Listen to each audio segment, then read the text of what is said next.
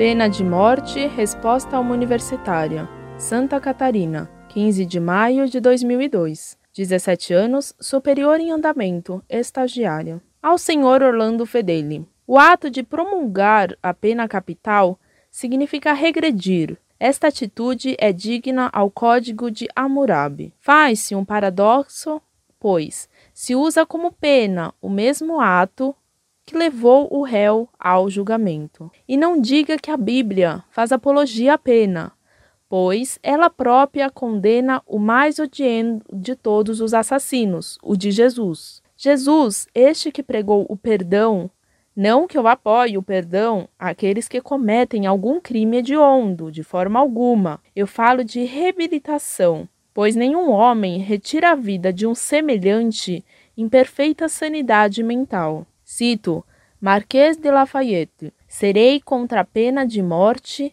até que me provem a infalibilidade do julgamento humano. Prezada Salve Maria. Você me informa por seu e-mail que cursa alguma faculdade e que tem por profissão ser estagiária. Não conhecia essa profissão mas por sua redação, tenho a prova e a certeza de que você tem um nível universitário, pois você até me cita o Hammurabi, o famoso autor do mais antigo código de leis conhecido. Pouca gente hoje, mesmo universitária, sabe que Hammurabi existiu um dia, fazendo registrar leis em tijolinhos de barro à beira das águas do Tigre e do Eufrates. E além de citar Hammurabi, seu interesse por uma questão de Direito Penal me leva a desconfiar que você cursa alguma faculdade de direito aí em Santa Catarina. Qual? Não sei. Mas pouco importa. A filosofia que todas impõem a nossos universitários é sempre a mesma, uma filosofia tão standard e repetitiva como um hambúrguer, colocando no mesmo sanduíche fatias de Rousseau com molhos rançosos, de subjetivismo e relativismo, condimentando total algumas vezes com pimenta marxista. Ah, nessa receita do falso intelectualismo global, esqueci-me da mostarda progressista, já que você me fala que defender a pena de morte seria regredir. Cito suas próprias palavras. O ato de promulgar a pena capital significa regredir. Esta atitude é digna do Código de Hammurabi. Antes de tudo, lhe agradeço colocar-me ao lado de Hammurabi. É honra demais para mim. Nunca pensei ser colocado um dia e eletronicamente ao lado de um soberano mesopotâmico, eu que nasci à beira do Tamanduateí, muito prosaico rio paulistano, de margens mal cheirosas, muito sujas e nada plácidas como as do Ipiranga, ou como deveriam ser as águas do Tigre e do Eufrates naqueles caudaicos, longínquos e esquecidos tempos de Hammurabi, e tempos limpos e sábios, pois ainda não havia TV, nem novelas de TV, nenhuma faculdade em cada bairro para difundir a luz, como diziam os progressistas do romântico século XIX, ou mais, prosaica e consumisticamente para difundir, ou seria só para vulgarizar diplomas? Tem tão pouco cabimento a honra que você me dá que me parece que você até está brincando comigo. Mesmo regredindo fantasticamente, darwinianamente, jamais ficaria eu bem ao lado de Hammurabi com seus escribas, tijolinhos e leões alados, que anacronicamente estou importando agora da velha Pérsia, só para divertir-me um tanto e para diverti-la um pouco também.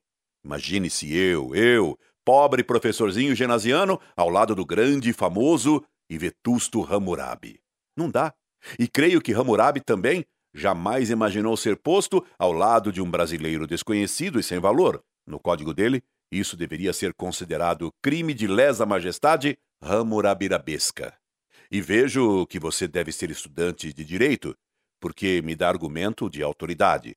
O tipo de argumento que nos tempos de São Tomás era considerado o último dos argumentos, o de menor valor, mas que hoje, espécie nas faculdades de direito, parece estar muito em voga.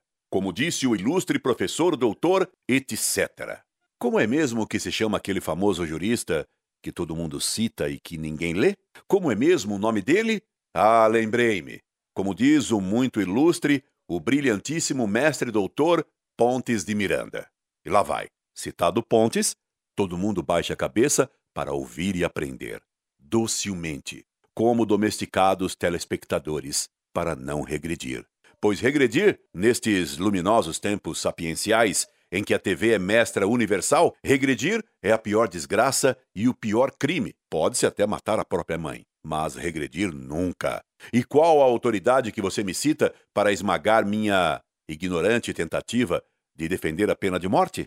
Você não me cita o Pontes de Miranda, mas sim quem você deve ter como uma sumidade jurídica que, infelizmente, em minha ignorância, desconheço. Marques de Lafayette o que suponho ser uma grande autoridade em direito penal, mas não em lógica. Porque, me perdoe o tal Marques de Lafayette a audácia de contestá-lo, se ele julga que, se por ser falível o julgamento humano não se poderia dar sentença de morte, também não se poderia dar sentença nenhuma, nem de prisão, nem de opinião. E ele mesmo, por ser homem infalível, não poderia ter afirmado essa frase que afirmou e que você solenemente me cita esmagando-me sob o peso do saber jurídico do grande Marques de Lafayette. A incoerência é tão grande do, suponho, ilustre professor de direito que me perpassou pela cabeça a hipótese, certamente delirante, de que você tenha se esquecido de colocar um acento circunflexo na palavra Marques, transformando o aristocrático e depois Cidevant, Marquês de Lafayette, num simples e burguês professor universitário, o professor Marques de Lafayette, que pode morar num bairro qualquer de Florianópolis ou de Criciúma, ou seria num bairro perto das linguiças de Chapecó. Será que você incorreu nesse engano digitatório, nessa decapitação do circunflexo marquês e me levou a um equívoco estapafúrdio?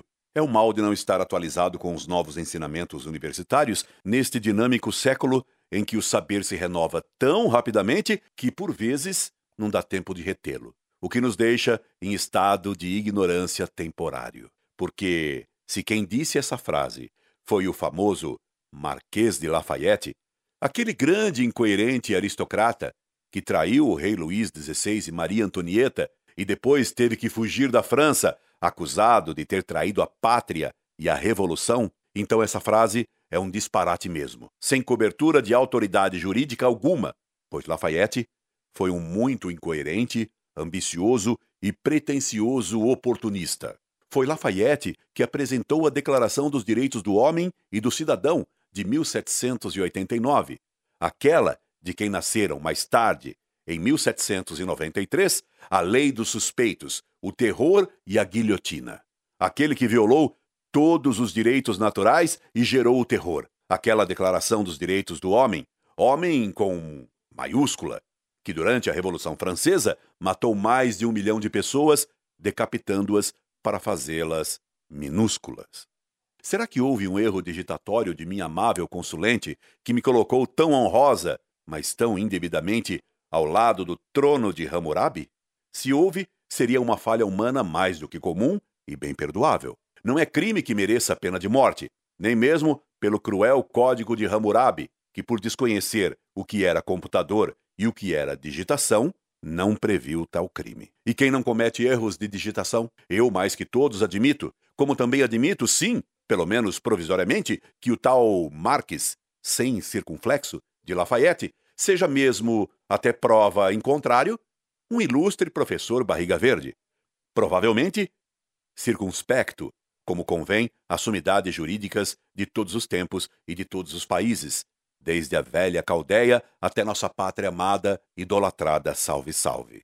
Circunspecto, sim, mas sem circunflexão, pelo menos no nome. Mas antes de prosseguir, permita-me você fazer-lhe um reparo. Eu nunca promulguei nem pena de morte, nem pena de galinha. Longe de mim pretender promulgar qualquer coisa. Solenemente lhe declaro que jamais promulguei coisa alguma. Apenas defendi a pena de morte e a defendo, e sem medo de regredir a Terra Murabi, não temo ser chamado de retrógrado, nem de antiquado pelas ideias que defendo. O que temo é ter a sabedoria do terceiro milênio. Tenho ideias mais do que antigas. Tenho ideias eternas. Uma delas é de que o quadrado da hipotenusa é igual à soma dos quadrados dos catetos. Será que não deixei claro o meu reparo? Cito-lhe então a sua frase de novo. O ato de promulgar a pena capital significa regredir. Esta atitude é digna ao Código de Hammurabi. Viu? Você me acusa de ter promulgado a pena de morte quando só a defendi. Antes você me colocou ao lado de Hammurabi. Agora, fazendo-me promulgador da pena capital, você me coloca ao nível do Marechal Deodoro ou da Princesa Isabel. Você certamente conhece o Marechal Deodoro, aquele que proclamou a República e com isso nos deu um feriado e nos legou esta incorrupta república em que vivemos. E Deodoro foi quem promulgou também a nossa primeira Constituição Republicana, embora ele fosse monarquista, enquanto o imperador Dom Pedro II era republicano. Divertido, não? Confusões da história nacional. E a princesa Isabel foi aquela que promulgou a bondosa e justíssima Lei Áurea, acabando com a escravidão em nosso país. Esses dois famosos promulgadores nacionais, por isso, viraram ruas e praças pelas cidades do Brasil afora. Eu, desconhecido e obscuro professor secundário, eu não vou virar sequer nome de colégio, graças a Deus. Bem longe disso, que queiram me esquecer. Que Deus, por misericórdia, me guarde em sua santíssima memória e não numa placa designativa de rua ou praça. Abiamalo isto, libera-me domine. Estarei muitíssimo e bem satisfeito. Outro reparo que gostaria de lhe fazer, a você que cursa uma faculdade, é o uso impróprio do termo paradoxo. Usar paradoxos ao falar e ao escrever indica agudeza de inteligência. Se você teve ocasião de ler o livro O Retrato de Dorian Gray, de Oscar Wilde, você deve ter se deliciado com seus paradoxos inteligentíssimos. O autor é péssimo, mas a obra é interessantíssima. Leia-o. Ele ensina bem a fazer paradoxos. Você deveria aprender a fazê-los. E aprendendo-os, não usaria mal esse termo. Certamente em seu e-mail você quis dizer que condenar um assassino à pena de morte seria cometer o mesmo erro que ele cometeu, pois a pena de morte, a seu ver, seria um assassinato legal. Creio que captei bem o seu argumento, não é? Minha cara. Então a palavra a ser usada não seria paradoxo, e sim contradição. Compreendeu bem, minha cara? Também o ligeiro aceno que você me faz em seu e-mail a um argumento bíblico me faz crer ou que você cursou um colégio de freiras ou que você assiste a muitos programas de televisão. Minha cara, o próprio Cristo na cruz não reprovou o bom ladrão, antes o aprovou, logo que ele defendeu a pena de morte, dizendo ao mau ladrão que ofendia Jesus: Nós recebemos o justo castigo de nossas ações, a pena de morte, enquanto este é inocente. E Jesus o aprovou. Aprovou aquele que defendeu a pena de morte. Cristo aprovou aquele retrógrado. E no Apocalipse, Cristo afirmou: Aquele que matar a espada, importa que seja morto a espada. Apocalipse, capítulo 13, versículo 10. Cite essa passagem da Escritura para o ilustre professor Marques de Lafayette, se ele for professor em sua faculdade e se de fato seu nome não for circunflexo. Lembro-lhe ainda que Cristo pediu perdão para alguns no Calvário, dizendo: Pai, perdoai-lhes, porque não sabem o que fazem. E o professor Marques, se ele for realmente professor de direito, há de convir que Cristo afirmava haver uma atenuante para alguns que o matavam. Mas repare ainda, minha cara, que Cristo pede perdão por eles. Então, se deviam ser perdoados, Cristo afirma que eles tinham culpa em sua ignorância. É o que se chama de ignorância culposa, que deve ser distinguida da ignorância invencível. Pergunte para o professor Marques de Lafayette. Ele lhe confirmará isso, tenho certeza, se ele for de fato professor de direito penal. Você me dá ainda a prova de que lhe impugnaram Rousseau, pois me fala em reabilitação em lugar de punição. Não que eu apoie o perdão àqueles que cometeram algum crime hediondo, de forma alguma, eu falo de reabilitação. Minha cara, com todo o avanço da ciência pedagógica, com todo o avanço da moderníssima psicologia, o que se constata é o pior fracasso dos sistemas educativos e de reabilitação de criminosos. Os crimes só têm crescido em número e em horror. Prezada, se as escolas para os jovens inocentes têm sido um fracasso educativo, que dirá as penitenciárias? Aqui em São Paulo há uma faculdade, por sinal de direito, na qual as sextas-feiras são chamadas de sextas cheiras. E você bem pode adivinhar o porquê. O que está por trás desse sofisma da reabilitação é a doutrina russoniana de que o homem é bom e que a sociedade é que o corrompe. Isso é a negação do pecado original que faz todo homem tender ao pecado e ao erro, mesmo em matéria de direito penal. O criminoso não deve ser reabilitado, deve se converter e fazer penitência por seu crime. Por isso as prisões se chamavam penitenciárias. Agora, em certas penitenciárias moderninhas, há até banho de piscina, de água quente, banho de sol, computadores, telefone celular, visitas e etc. E às vezes, helicópteros para as fugas. De penitenciárias agora, ela só tem o um nome. Veja bem a contradição de Rousseau. Todo homem é bom, mas a sociedade soma de parcelas boas seria má. Pobre, maldoso e maluco Rousseau. Pobres moços, seguidores das loucuras de Rousseau. Estou chegando ao fim, tenha só um pouquinho mais de paciência, pois quero atender totalmente a seu e-mail. Você termina garantindo-me que nenhum homem retira a vida de um semelhante em perfeita sanidade mental. Sublinhei em sua frase as palavras mal usadas ou mal colocadas. Certamente você quis escrever que nenhum homem em perfeita sanidade mental tira e não retira a vida de um semelhante, não é? Entendi. Entendi, mas está errado. Está errado porque, assim, você me afirma que não há criminosos, mas só doentes. São ecos do freudismo o que você deixa escapar nessa frase. E sabia você que Freud reconheceu, minha cara, que seu método psicanalítico jamais curou ninguém e que só servia para encher-lhe os bolsos e fornecer-lhe material para escrever suas cabalísticas doutrinas? Não, você não sabia disso. Por isso você me garante que não há criminosos, só doentes. Hitler seria um doente. Se o curassem, você julga que ele seria doce e meigo como um gatinho. Ilusões russonianas e freudianas. Se você acreditasse realmente nessa tese, você deveria lutar para que todas as faculdades de direito e todos os tribunais fossem fechados, e deveria incentivar a todos os que estudam leis a estudarem medicina e psiquiatria. E o mundo ficaria então mais louco do que está, pois o mundo gira e a lusitana roda. Dizia a propaganda de uma velha companhia de mudanças, a antiquíssima Lusitana, que deveria ser de bons e sensatos portugueses. Hoje não há mais a Lusitana, mas o mundo ainda gira. Melhor! Aliás, pior. O mundo está gira. E gira a multidão ignorante, enlouquecida pelas doutrinas mentirosas de Rousseau e de Freud, de Kant e de Marx. E, infelizmente, gira nossa juventude nas discotecas e nas seitas, nas lanchonetes e nas faculdades, digerindo, sem compreender, o que lhe impingem num misterioso sanduíche global ou numa indigesta filosofia abstrusa.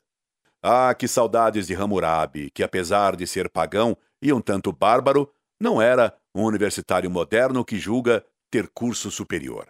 Mande meus cumprimentos respeitosos ao ilustre professor Marques de Lafayette, se ele for professor, porque se for o traidor de seu rei e de sua pátria, honi soit que bien y pense. Incorde sempre, Orlando Fedeli.